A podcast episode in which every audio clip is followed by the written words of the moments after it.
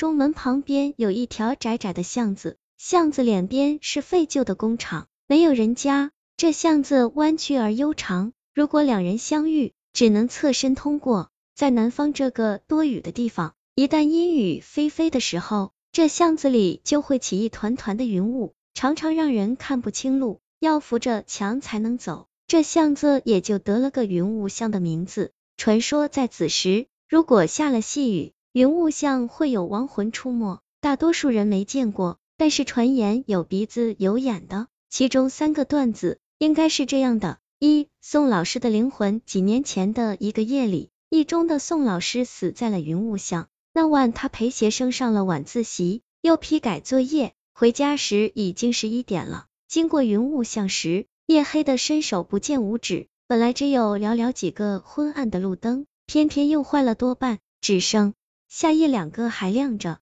落下一点依稀的光。宋老师本来是近视眼，这下只能凭着感觉走。他对这段路本来是极熟的，毕竟走了二十多年了。自从在一中任教，就要穿过这条巷子回家，里面的每一个块砖、每一条坎、每一个井盖在哪，他都知道，所以他是不怕黑的。但是那天晚上，不知怎么的，一个井盖被偷跑了，宋老师蓦地栽进了下水井里，头部被尖锐的铁管戳中，就这样死了。第二天天亮，人们发现宋老师时，他的身体早已经凉了。宋老师的葬礼上，哭的最伤心不是他的家人，而是一个男生，他叫陈格。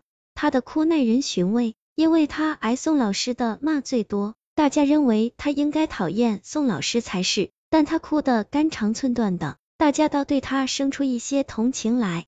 这冥顽不化的小子终于开窍了，能理解宋老师的苦心了。其实陈格的眼泪，只有他自己才明白，因为那个让宋老师送命的井盖，就是陈格偷走的。陈格跟宋老师的恩怨由来已久，他是没上进心的学生，特别要命的是，在高三这年，他暗恋上了他们的班花夏彤，他书也看不进去了，只想着给夏彤写情书表达爱意。有了这个想头，他作业也不写了，课也不好好听了，整天五迷三道。浑浑噩噩的样子。这天下午，陈格在宋老师的课上睡着了。宋老师见陈格趴在桌子上呼呼大睡，气不打一处来。他走过去，用课本敲陈格的脑袋。陈格正做着好梦，突然被惊醒，一下子直起身来就要发怒。一见是宋老师，他两眼瞪得圆圆的，眼里全是不屑。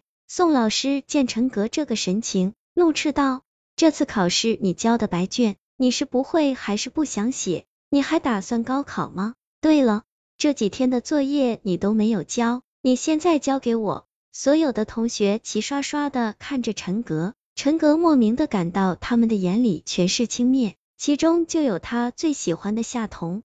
他看着宋老师咆哮的脸，眼里慢慢地积聚起仇恨来。宋老师要坏了他的好事。这一段，陈格在夏彤身上下了不少功夫，帮他做值日，替他出版报，课间陪他打羽毛球。夏彤对他的微笑越来越多，有戏呀！陈格觉得夏彤的好感近在咫尺了。可是这一下全完了，可恶的宋老师把他的一切努力都破坏了。他喉咙里涌上一股酸涩的热浪，眼泪几乎就要流出来了，但是他硬生生的给压了回去。好吧。既然你这样对我，也别怪我狠了。陈格在心里默念，让他摔一跟头，起码三天不能起床，也没法再跟我发火，跟我要作业。陈格知道宋老师回家是全校最晚的，总是在学生下完晚自习后再改作业，往往回家已经是十一点了，别的老师早就走了，他总是一个人回家，而且要穿过云雾巷，那就在云雾巷里做点手脚吧。那个时间段，巷子里没有人，也好行动。陈格搬走了云雾巷里的一只井盖，并且把它扔得远远的，好让人们觉得是偷井盖的贼干的。最近别的地方井盖也确实老丢，他又把路灯打碎了几个，云雾巷基本是一片黑暗。都准备好了，陈格一看表，马上就到十一点了，这是宋老师回家的时间。陈格窃笑了几下，就。回家等着好消息了，但。但是令他没有想到的是，宋老师竟然死了。他只是想让宋老师摔一下而已，并没想让他死啊！他听到这个消息，全身不寒而栗，既有良心的亏欠，又怕警察查到他。万幸的警察没有查到什么，只是怀疑捡废品的偷走了井盖。陈格侥幸逃脱了法律的制裁，可是他心里很难过，所以在宋老师的葬礼上才会痛哭流涕。高考结束后，陈格去外地上了一所民办大学。四年后，他回家找了一份普通的工作。过起了平凡的日子。那天晚上，陈格的公司加班，他回家时已经是子时了。梅雨季节，细雨不断，云雾巷里升腾起沉重的雾气，路是一点都看不见了。陈格只能摸着墙慢慢的走，他心里对这条巷子其实是有畏惧的。这里让他想起了那个人，这是一直困扰他的梦魇。但是这巷子也是回家的必经之路，他无法回避。陈格战战兢兢的走着，突然撞到了一个东西，准确的说，应该是一个人，因为这个东西是软绵绵的，而且他还感到对方的呼吸，那气息很冷很冷，像接着霜一样。陈格急吼吼的喊道：“谁啊？”对方并没有马上回答，却伸出手拿什么东西敲了陈格的头一下。陈格感觉那是一本书。对方说话了：“你的作业呢？快交给我。”陈格无法呼吸了，这声音、这话都只能出自一个人——宋老师。陈格鼓起最后的勇气，拿出兜里的打火机，打着了看去，正是宋老师的脸，苍白的没有一丝血色。宋老师吐出一口气，寒气蚀骨，吹灭了陈格手中的打火机。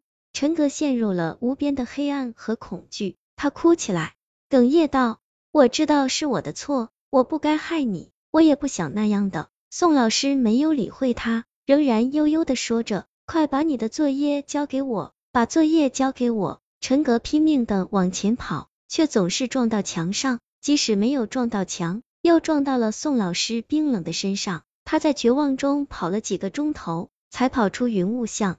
陈格回到家里，整个人都傻掉了，嘴里只重复一句话：“是我害死了宋老师，是我害死了宋老师。”他的父母怎么问，怎么劝，他就是坐在那里重复这句话，不吃也不睡。最后，陈爸爸带他去看病，医生说他得了精神病，住了几个月的医院才好一些。出院后，陈格去公安局自首，说了自己害死宋老师的过程。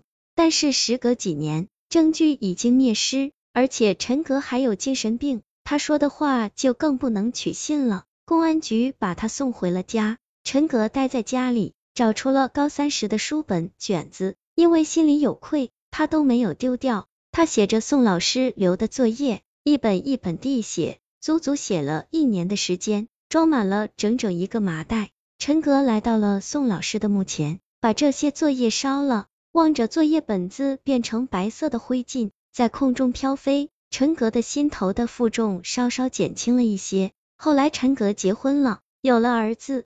他对儿子说的最多的一句就是：“老师留的作业一定要好好写，这是学生的本分。”他的儿子学生成绩很好，